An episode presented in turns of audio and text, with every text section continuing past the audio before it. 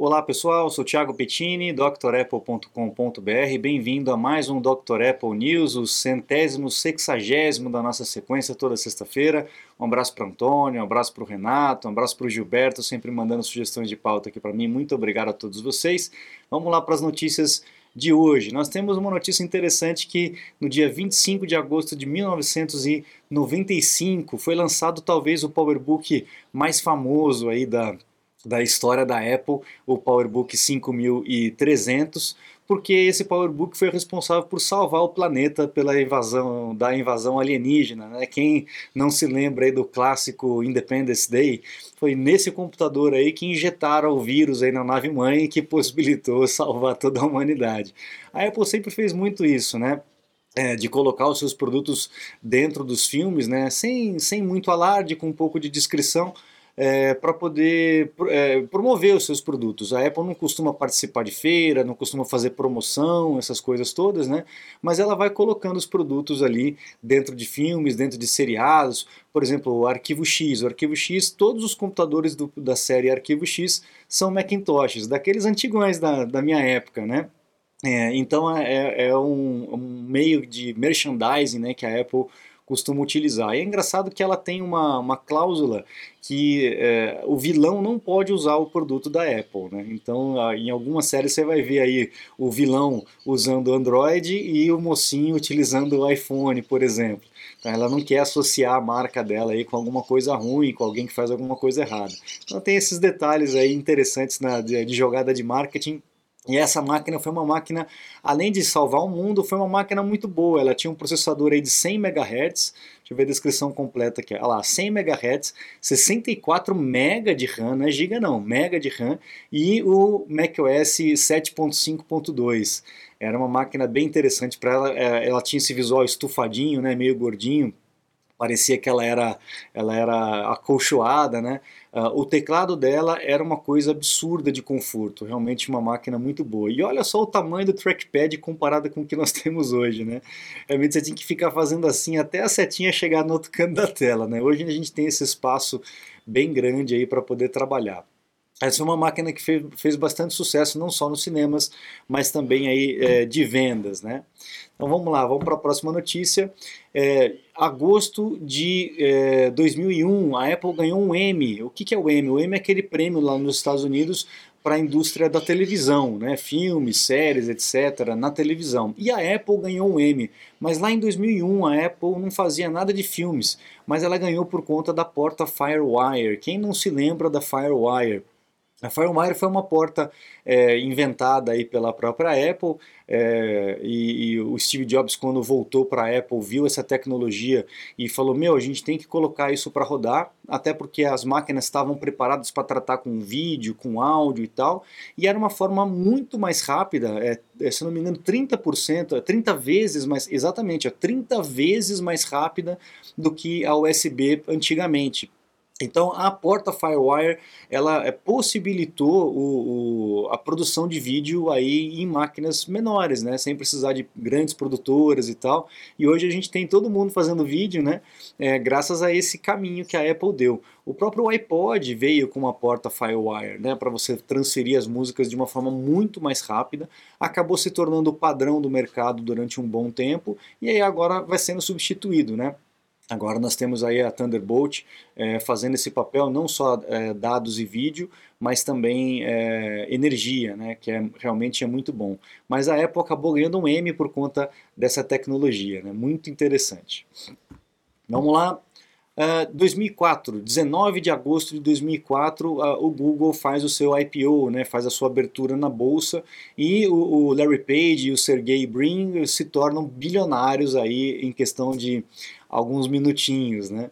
Uh, o Google começou bem pequenininho, né, uma, um motor de busca que se cadastra automaticamente. É, e, enfim, acabou dominando o mercado é, nesse segmento e se expandindo enormemente. Né? Os dois realmente geniais nesse, nesse quesito.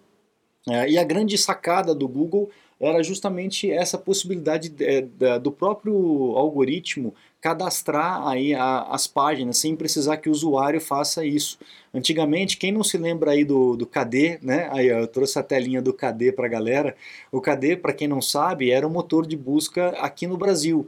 Então, naquela época, antes do Google, pré-Google, né?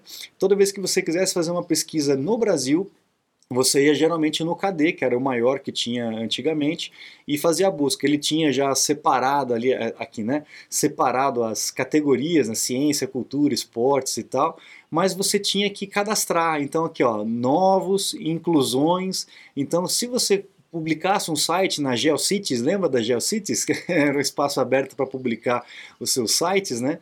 Você tinha que ir lá no Novos e cadastrar o site, colocar as informações, a descrição, o título, HTML, etc. Então esse era o motor de busca que a gente tinha na época.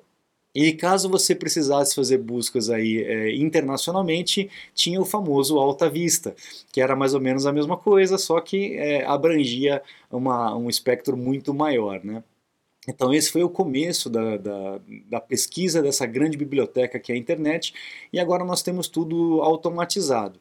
Porém, a gente sabe que é automatizado, só que é seletivo, né? Então, é, fica um pouco complicado. Algumas coisas que você queira achar que ele não queira que você ache, é, você não vai achar, né? vai ser muito difícil de você achar. E o Google acabou se tornando é, o centro de tudo, né? Se não está no Google, não existe, né? Quem nunca ouviu essa palavra, essa frase, né?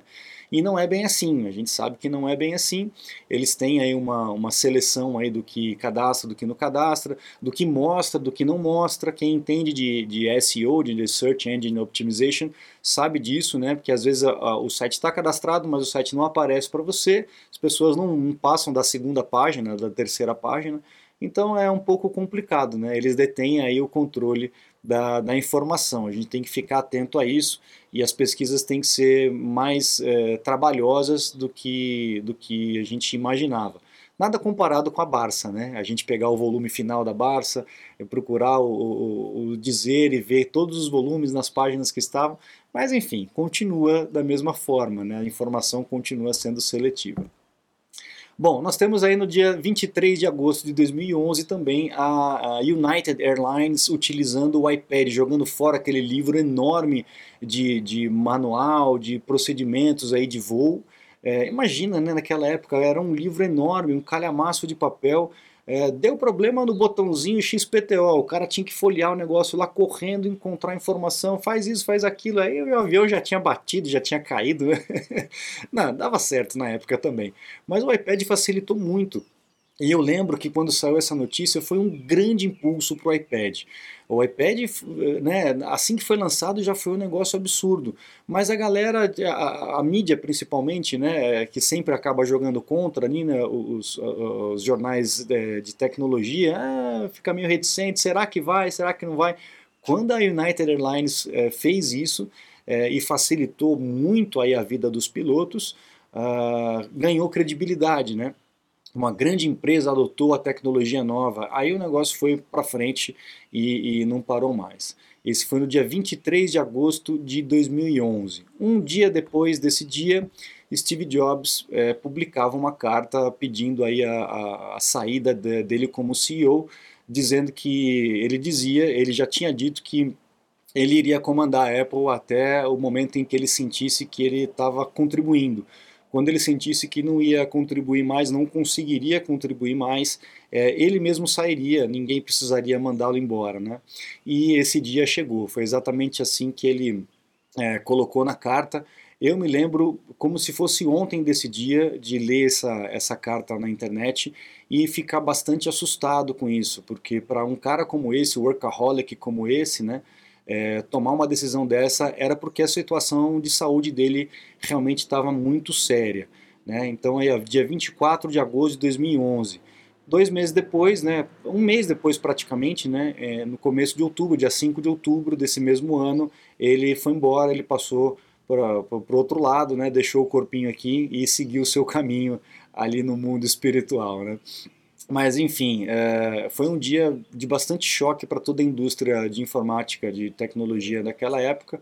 É, todo mundo estava acompanhando a, a, evolução da doença, mas a gente nunca está preparado para isso. A gente sempre, sempre espera, mas a gente nunca está preparado, né?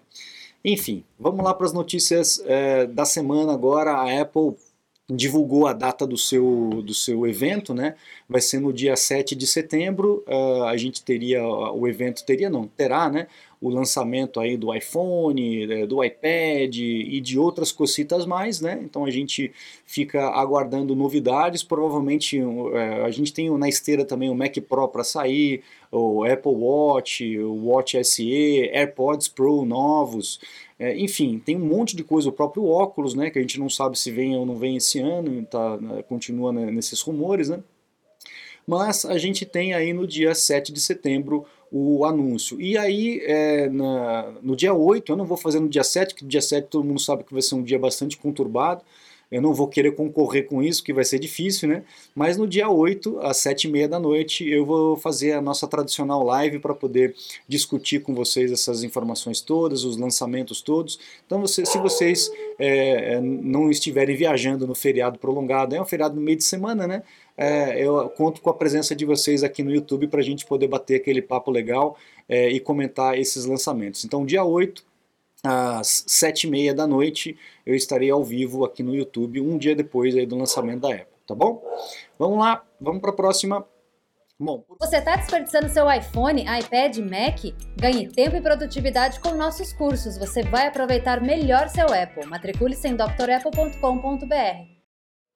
Bom, por conta do lançamento, a gente, uh, uh, o Harley Charlton aqui, ele está indicando aí 10 equipamentos que você deve evitar de comprar, porque eles com certeza, né, com né, né, quase certeza absoluta, eles vão ser uh, atualizados. Né? Então, primeiro, obviamente, é o AirPods Pro, que já faz tempo que não tem atualização, já está há, há mil, mais de mil dias sem nenhuma atualização, então, é, com certeza ele vai ter algum tipo de update, né? Uh, depois o Apple, o Apple Watch Series 3, obviamente ele deve cair de vez, né, é, em substituição dos próximos. O Apple Watch SE ele vai ser provavelmente substituído pela nova geração e obviamente o Series 7 também deve ser substituído pelo Series 8.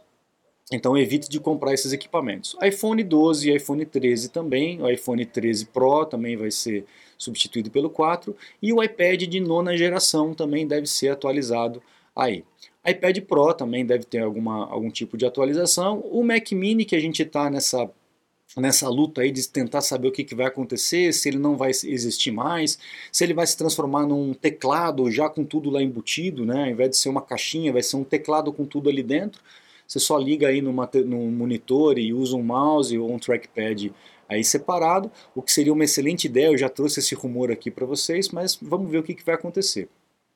E temos também o Mac Pro ou Mac Pro aí para mudar de processador, né? É o único aí que ainda está agarrado no Intel. Então a gente não sei se a Apple vai fazer um, um evento separado específico para o Mac Pro, talvez mereceria, né, pela, pela importância do equipamento, mas esse ainda falta uh, uh, virar aí a, a questão da, da, do processador. Então vamos aguardar. Uh, se você puder esperar para não comprar esses produtos, esperar o lançamento, no fim do ano eles já devem estar disponíveis aí se a gente não tiver nenhum problema aí com a cadeia de suprimentos por conta dessas situações todas que nós estamos vivendo, né? E aqui ele fala justamente a questão do, do AirPods, utilizando aí o Bluetooth 5.2, vai ser o novo padrão aí de Bluetooth, as maritacas. Então o Bluetooth também está mudando de geração, né? A gente tem né, a geração 4 do Bluetooth, estamos indo para a geração 5.2 aí do Bluetooth, é, que eles chamam de LE Audio, que é o Low Energy. Então é uma forma de transmissão de dados sem fio, utilizando pouca energia. Maravilha. Né? Isso significa que o AirPods vai durar mais, a bateria vai durar mais. Então, eles, é, ao invés de melhorar a bateria, eles melhoram a transmissão. Olha só, que na verdade tem que melhorar toda a cadeia, né? todo o processo. Mas não só a bateria, não adianta só botar uma bateria grande no negócio. Né? A gente tem que melhorar a qualidade da bateria, os materiais que usa a bateria, e no caso aqui também mudando a tecnologia para poder poupar a, a, bateria que nós temos disponíveis hoje. Isso é legal porque é uma mudança que dá para acontecer agora. Eles mudam a tecnologia e com a mesma bateria que você já tem, você vai ter uma autonomia melhor. Então, Bluetooth 5.2 é, é bem-vindo. Obviamente, os, o, a gente vai ter que trocar os equipamentos, né? iPhone, iPad, MacBook tem o Bluetooth anterior, né? Mas, enfim, é uma, uma, uma boa notícia aí para esse avanço de autonomia. Uma outra informação que chegou para gente aí é um rumor que nos betas né, do iPhone e, e, talvez no iPad, não sei se o iPad tem exatamente ou não, mas você vai poder apagar o aplicativo Wallet, o carteira. A gente sabe que tem alguns aplicativos no iPhone que não são possíveis apagar, isso acaba irritando muita gente, não sei porquê, é só você deixar escondidinho ali, não incomoda. Mas enfim, quem quer apagar deveria conseguir apagar, a não ser alguns que são realmente necessários para o aplicativo, para o sistema funcionar. Mas o wallet é um deles que pode ser descartável, caso alguém não queira utilizar o wallet, não queira colocar cartão de crédito para pagamento, utilizar o iPhone como é, aproxima, é, aproximação para pagamento, etc. Então parece, de acordo com o, o código fonte aqui é, divulgado, que será possível apagar aí o aplicativo Wallet nos sistemas vindouros aí nas atualizações do iOS. Bom, aqui foi feita uma comparação aí do MacBook Air, o M2, né, o Apple Silicon, é, comparado com o, o Dell, uh, parece que é, não sei qual é a, a, configuração exata aí do Dell, mas uh, o que foi surpreendente é que o Windows virtualiza, uh, desculpa, o Mac virtualizando o Windows acabou sendo mais rápido do que um Dell com, original com Windows ali dentro. Olha só como é que é a diferença dos processadores, né, principalmente, né, o, o, o Intel aí com o Apple Silicon, no caso aí o M2. Uh, o Dell só ganha uh, no multicore plugado na tomada. Na bateria ele perde e, e, todos os outros no single core e no single core e multicore, utilizando a bateria, o, o Mac ele ultrapassa aí a sua performance comparado com esse Dell, é o Dell, é o Dell XPS Plus ou XPS, né? XPS Plus. É, então a bateria, a, a, a, comparação foi feita mais na questão do uso da bateria, né? É, mesmo assim, é, é uma máquina é, virtual, né? É um Windows virtualizado no Mac, utilizando dois sistemas ao mesmo tempo, um sobreposto ao outro. Realmente é, é impressionante, né? Então a gente está vendo aí que a Intel realmente está perdendo bonde, eles têm que correr atrás aí do prejuízo, porque vai ter muita gente aí comprando o Mac para virtualizar o Windows, né? ter mais segurança, mais desempenho, que coisa, né? Essa é uma notícia interessante que apareceu aí, a T-Mobile e a SpaceX estão fazendo uma parceria aí para utilizar a rede de satélites aí do Elon Musk é, por conta da, da cobertura, é, tanto de internet quanto de, de, de, celular, né, de uso de celular. A gente já vem falando sobre isso, né, da, vai vir um iPhone que vai utilizar satélite ao invés das antenas e tal parece que não vai haver necessidade disso, de mudar a tecnologia. Uma parceria da T-Mobile com a SpaceX já seria resultado, já traria resultado, inclusive para as pessoas que têm os iPhones hoje, não precisaria trocar de iPhone. Então a, a mudança está sendo lá na estrutura, né, na infraestrutura.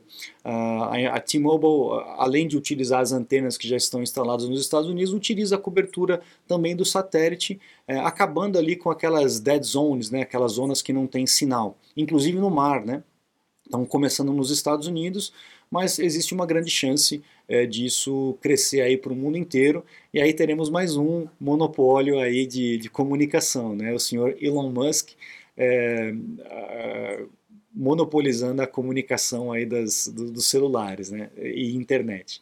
Então vamos ver como que as coisas vão mudando, o tabuleiro de xadrez vai vai girando, né? Mas para quem necessita de sinal, aí é uma boa notícia. A gente vai acabar com esse negócio de ah, aqui pega, aqui não pega. Teria uma cobertura mais homogênea aí da, do sinal de telefone e sinal de internet. Bom, mais uma notícia preocupante aí com relação ao TikTok, eu costumo avisar aqui para vocês, né? É, é, foi descoberto que o aplicativo aí para o iPhone do TikTok, ele pode registrar as teclas que você usa no, no tecladinho. É, se você usa aí o navegador oferecido pelo TikTok. Então, para quem aí fica o tempo todo no TikTok, navega pelo navegador do TikTok, Se você digitar um login e senha, por exemplo, o pessoal ali dos servidores do TikTok, que vocês sabem onde ficam, vão estar tá sabendo, uh, vão estar tá rastreando o que você está digitando aí. Então fique atento, pessoal. A gente já tem falado sobre isso. Esse programa ele é, ele é perigoso, ele já tem aí eh, informações muito evidentes, muito claras de, de eh, comprometer as suas informações, né, de coletar as suas informações de, de equipamento e agora mais essa aí de rastrear o, o, as teclas, né, o que você está digitando aí no seu no seu tecladinho, né? É como se fosse um keylogger, ele fica lendo tudo que está acontecendo no seu teclado. Então, ó, abra o olho. E mais uma notícia com relação ao Plex. Para quem usa o Plex aí, é, houve um vazamento, né? Um hardware acessou os servidores do Plex, né, e conseguiu aí acesso a login e senha de uma boa parcela dos usuários do Plex. Então, se você usa o Plex, você já, já deve ter recebido um aviso aí urgente para você deslogar de todos os equipamentos e redefinir a sua senha urgentemente. Né? O cara conseguiu acessar o servidor, que a gente sabe que nenhum sistema é 100% seguro, né? entraram lá e conseguiram pegar as senhas. É, a Plex está dizendo que já é, conseguiu fechar a porta onde o hacker conseguiu entrar e invadir o sistema, é, e que está fazendo as correções aí necessárias para que isso não aconteça mais. Mas a gente sabe que não adianta, é o cachorro correndo atrás do rabo, né? eles vão fechar uma porta os caras vão descobrir um vãozinho para poder entrar. Informática é isso mesmo, não tem 100% de segurança em sistema algum. A gente tem alguns mais seguros, outros menos seguros, uh, uns mais visados, outros menos visados. Os menos visados acabam sendo, por natureza, mais seguros, né, por, por, consequência, mais seguros, mas não quer dizer que não tem falhas, não quer dizer que não possa haver algum tipo de, de comprometimento de informação. Então a gente tem que ficar sempre atento com relação a isso. E se você é usuário do Plex e usuário do TikTok, abra o olho. Tá bom, pessoal? Eu acho que aqui a gente encerra. Aí voltamos para o, MacBook, o PowerBook 5300 mais famoso que salvou o planeta. E assim a gente encerra o Dr. Apple News dessa sexta-feira. Convido vocês a acessar o site drapple.com.br, conheça os cursos completos e lá também tem os meus contatos para um suporte, uma consulta técnica online. A gente se vê aí, não se esqueça, na semana que vem, né? E nós nos vemos também no dia 8 de setembro, às 19h30, no, no nosso evento, a nossa live aqui no YouTube com relação ao evento da Apple, tá bom? Espero vocês, um grande abraço e até a próxima. Tchau, tchau.